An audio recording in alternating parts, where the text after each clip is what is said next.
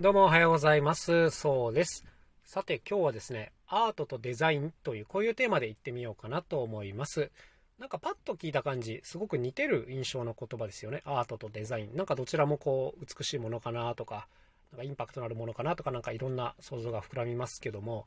実はこのアートとデザインってよく言われてることではあるんですけども、ほぼ反対の性質を持っているものっていうことで、なんかね、こう生きてると、なんとなくアートだねとか、こう、雰囲気で使っちゃってるところがあるじゃないですか。そう。だけど、やっぱこう、アートとデザインってちゃんと言葉の意味を分かっておいた方がいいよなっていうか、意味をちゃんと分かっておいた方がいいよなというところで、まあ自分なりにね、整理してみることにしました。で、このアートとデザインということなんですけども、まあこれはそうですね、僕の意見も混じってはいますが、一般論としてね、あの、まずデザインっていうのは問題解決であるということがよく言われますね。で逆にアートっていうのは自己表現、あと問題提起であるっていうことがよく言われますね。はい。まあこれはすごい分かりやすいなと思います。あの、例えば、ホームページとかを一つとってもですね、優れたデザインのホームページっていうのは、あの、たどり着きたい情報にすぐにたどり着けるとかね、あの迷子にならないとか、あの、親切である、見やすいとかね、こういった、えー、デザインっていうのが、えー、優れたデザインのホームページっていうことになりますよね。あの、機能がちゃんとしてるっていうことです。で、あとはこう直感的に分かったりすると。でそれに対してアーティスティックな、ホームページっていうのは、あの、すごく独特なんだけれど、どこに何があるのかマジでわからないみたいなことがあったりしますよね。はい。で、これっていうのは、まあその情報を適切に届けるためには全然向いてないんですけども、やっぱりその、それを作った人の思想とかがね、明確に伝わるものっていうのがこのアーティスティックなものっていう風になりますよね。だから、ここはきちんとこう、住み分けといた方がいいなと思ってて、あの、優れたデザインのものと、あの、すごくアーティスティックなものっていうのはほぼ対極にあるっていうのはこういうところから言われているというところですね。で、あとは、こう、デザインは他者目線で、えアートは自己目線であるっていうこともよく言われていますね。はい。これはもうあの聞いて、聞いた通りっていう感じですけども、結局デザインっていうのは他の人からどう見えるかが全て、うん、他の人にとってどう使いやすいのかが全てであるが、アートはその作った人のキャラクターっていうのを、キャラクター、まあ思想かな？が大事だなっていうところですよね。だから優れたアーティストの名前っていうのはすぐにこう、個人名として知れ渡りますが、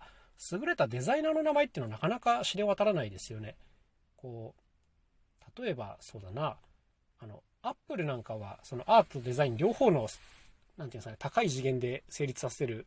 ブランドだなと思うんですけども、まあ、アーティストとしてのスティーブ・ジョブズは大変に有名ですけども、じゃああれのデザインをした人が誰なのかっていうと知ってる人はそんなに多くないはずですよね。うん、だからデザイナーっていうのはそのプロダクトとかが全てであって、その人の、えー、ていうんですかね、キャラクター、その人自身っていうのはなかなか表に出てこなかったりすると。なぜならそれは客観性として必要ないからっていうところですよね。はい。まあ、こういう違いがあったりしますね。あと、そうだな、アートとデザインっていうのは、デザインっていうのは基本的にこう制約がいろいろありますよね。えー、締め切りがあったりとか、予算面での制約があったりとか、まあ、その中で最大限いいものを作るっていう風になると思うんですけども、ま、アートっていうのはこの辺完全に無視できますよね。はい。自分が作りたいものを作りたいように作ればいいっていう、まあ、そういうところがあると。だからすごく高度なわがままという風に言うこともできますが、まあ、結果ね、面白いものができればいいっていうところでは、何て言うんですかね、制約を自分でかけないやり方ができるっていうところですよね。はい。まあまあ、こんな風な違いがあります。だから、例えば絵を描くっていうのは、これはアートとも言えるし、デザインとも言える行為なんですけども、その目的とかによって、ま、どちらに分類されるかっていうのは全く変わってくるということですね。で、なんかこの、アートっていうのは本当に難しいなと思ってて、結構日本では歌手のこととかね、をアーティストって言ったりするじゃないですか。でも、あのでもって言っちゃあれなんですけど、僕が見てる限りですね、アーティストと呼ばれる人の8、9割ぐらいは優れたデザイナーなんじゃないかと思ったりしますね。うん、例えばその歌手にしてもね、めちゃくちゃこう独特な自分の世界をクリエイトしてくる人もいますが、なんか多くの人はすごくこう高い次元のバランスで、あのトータルバランスの優れたものを作るっていう印象があったりしますね。それはなんか今まで蓄えた経験とかをこううまく組み合わせて、えー、高いスキルを使って表現するっていう風に見えたりします。だこういう人って僕からするとデザイナーなんですよね。サウンドデザイナーというか、ソングデザイナーというかね、うん、なんかそういう職人だなっていうふうに思わされることが多々ありますね。だからどうもこの日本人が使うアーティストっていう言葉にすごく違和感がありますね。まあ僕自身がこの人本当にアーティストだなっていう人何人かいるんですけども、そういう人たちはもうなんか理解の範疇を超えちゃってる宇宙人みたいな、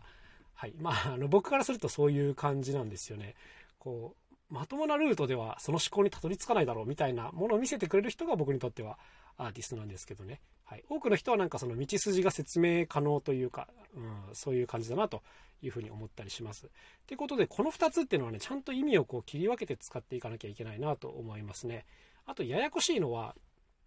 このアーティストとデザイナーっていう呼び方の他にエンターテイナーっていうのもあったりしますよね。これもちょっと微妙なとこだなと思うんですよね。あの、アーティストと呼ばれているけど、事実上エンターテイナーである人っているじゃないですか。で、これ僕エンターテイメントまた全然別の話だと思っていて、うん、再現可能、転用可能、娯楽、型があるみたいな特徴があると思うんですけどね。まあ、この辺もだからアートとはほぼほぼ正反対の性質を持ってんじゃねえかっていうことで、このエンターテイナーかアーティストなのかっていうのはすごくあの、なんていうんですか、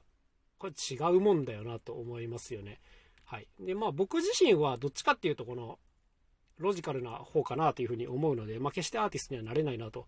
いうところなんですけども、うーん、そうですね。だから自分自身はこうデザイナー気質というか、あの、こっちの方が向いてるなというふうには思っていますが、なんかこの辺をこう混同してないようにしないと、うん、なんかやってることがちぐはぐに見えちゃうよなっていう感じですね。うん、なんか無理やりこう人と違うことをやろうとするのってすごいしんどいじゃないですか。だから自然とやってることが人と違えば、なんかとってもアーティストだなというふうに思うんですけども、はい。なんかそんなことをふと思う一日でございました。